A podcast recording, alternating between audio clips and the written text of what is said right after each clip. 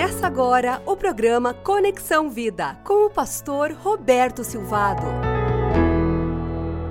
Você é jovem, adolescente, então leia o livro de Daniel. Aprenda com ele como você pode ser relevante para a sua geração, para a sua família, para a sua igreja. Como você pode ter posturas, decisões que glorifiquem o nome de Deus. Você é um jovem, adolescente, aprenda com Daniel. Daniel foi um jovem que tomou as decisões necessárias para construir um futuro relevante quando você escolhe a sua provisão, com quem você se casa, quem você namora, você está tomando decisões que podem tornar a sua vida relevante ou simplesmente você pode desperdiçar a sua vida e as oportunidades que Deus dá a você. Daniel e seus amigos, eles foram levados para o centro de poder da época. Eles foram treinados durante três anos. Eles acumularam o conhecimento, as informações que eles tinham com aquelas que eles receberam e assumiram uma posição de destaque. E tudo começa com uma decisão. Eles decidiram que eles comeriam uma dieta diferente do restante dos jovens que foram levados com ele. Não nos dê nada além de vegetais para comer e água para beber, foi o que eles disseram. Depois compare a nossa aparência com a dos outros jovens.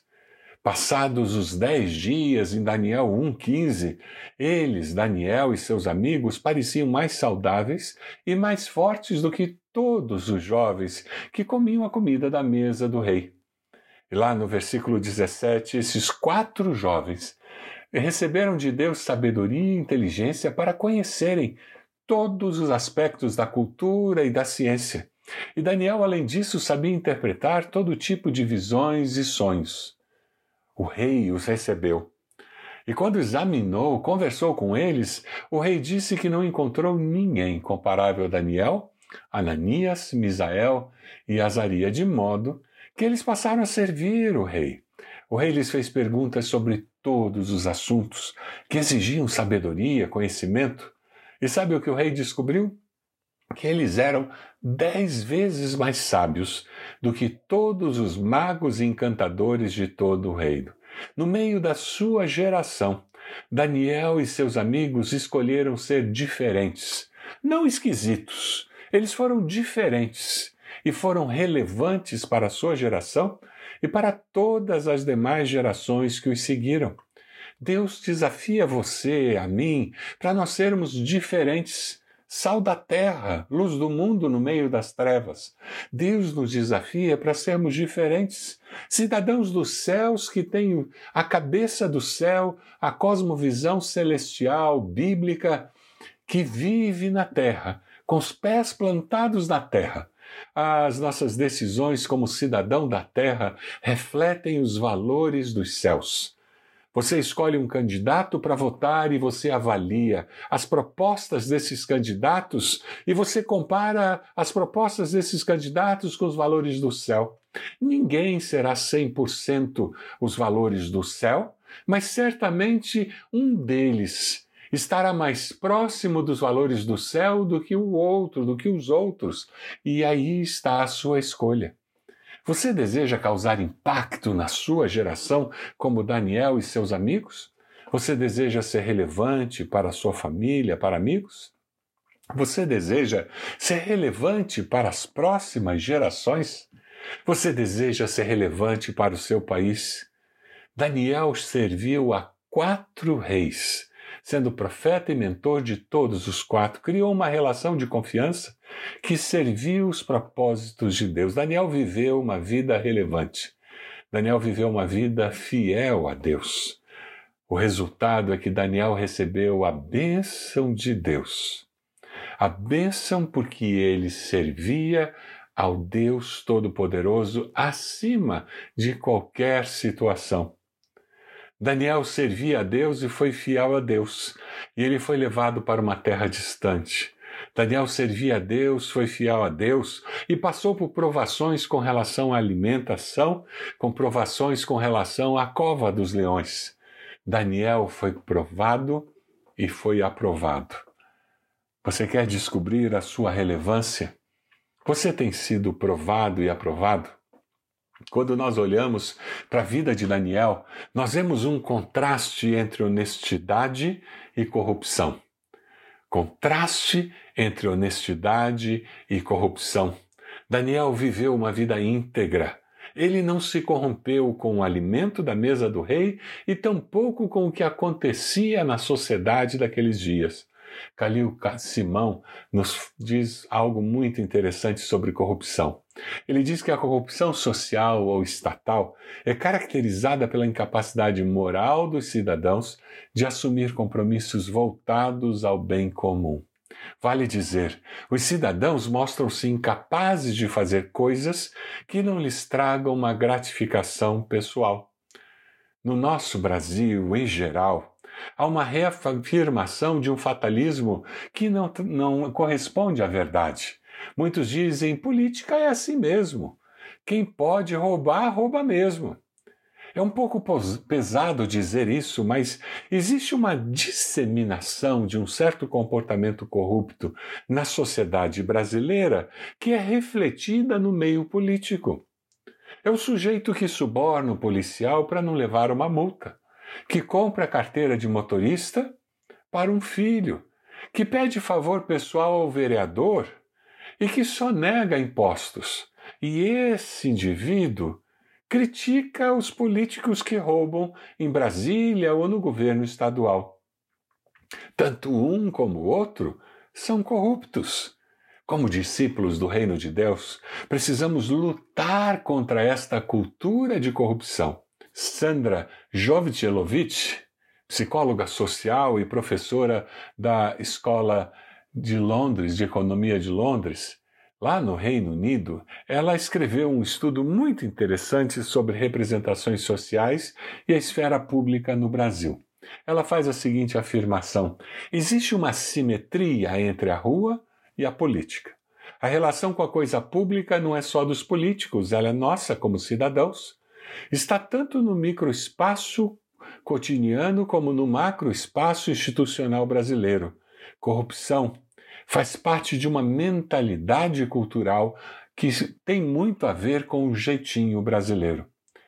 Deus nos entregou dois mandamentos que nos protegem das sementes desse pecado pessoal, social e institucional que é a corrupção.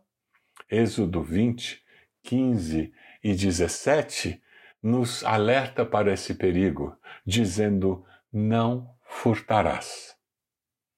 Não cobiçarás. Aqui estão os dois fundamentos éticos para nós sermos protegidos contra a corrupção. Você tem caído na armadilha da corrupção pessoal, social? Você tem se envolvido numa corrupção institucional? É importante lembrar que pessoas corruptas no governo não é coisa nova. Nessa história de Daniel que nós estamos estudando, nós vamos encontrar líderes daquele governo que eram corruptos. O povo de Deus íntegro no governo também não é coisa nova. Sempre houve na história. Todos os políticos são corruptos, isso é mentira. O brasileiro é corrupto, é desonesto, isso é mentira.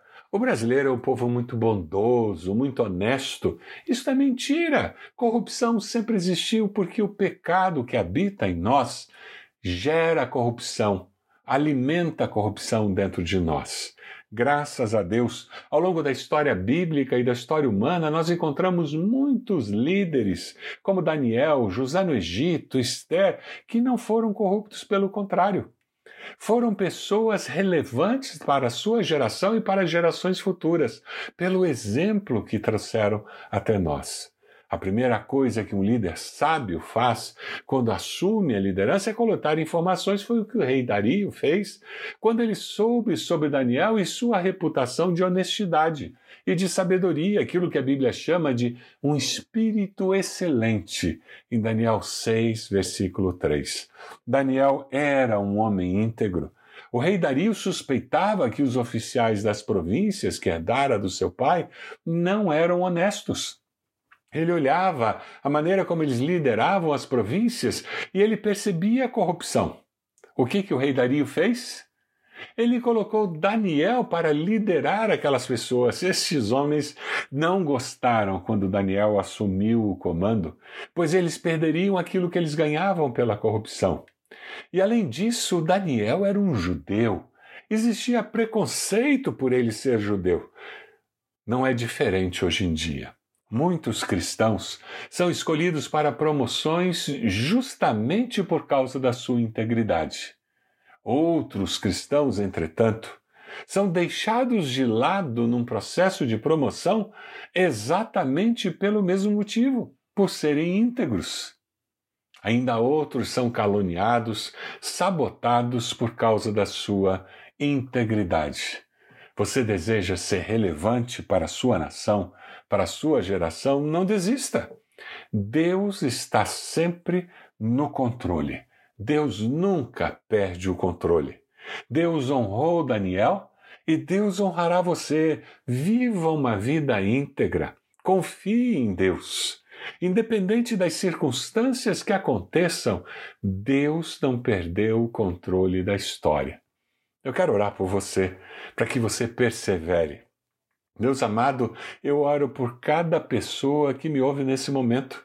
E eu oro clamando ao Senhor que o Senhor fortaleça o coração, o espírito de cada um deles, para que eles não desistam de viver com integridade, independente das circunstâncias, da perseguição, das dificuldades, que eles creiam que o Senhor está no controle, que eles não se percam quando, por causa da sua integridade, eles prosperarem, eles forem promovidos, que eles, Deus, reconheçam que tudo isso é fruto da bênção do Senhor sobre as suas vidas, que o exemplo de Daniel, nos momentos de lutas e nos momentos de prosperidade e promoção, seja uma inspiração para cada um de nós. Essa é a nossa oração em nome de Jesus. Amém.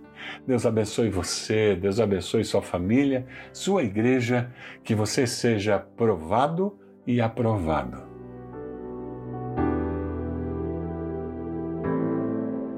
Você acompanhou o programa Conexão Vida. Acesse bacacheri.org e conheça um pouco mais da IBB, uma igreja viva.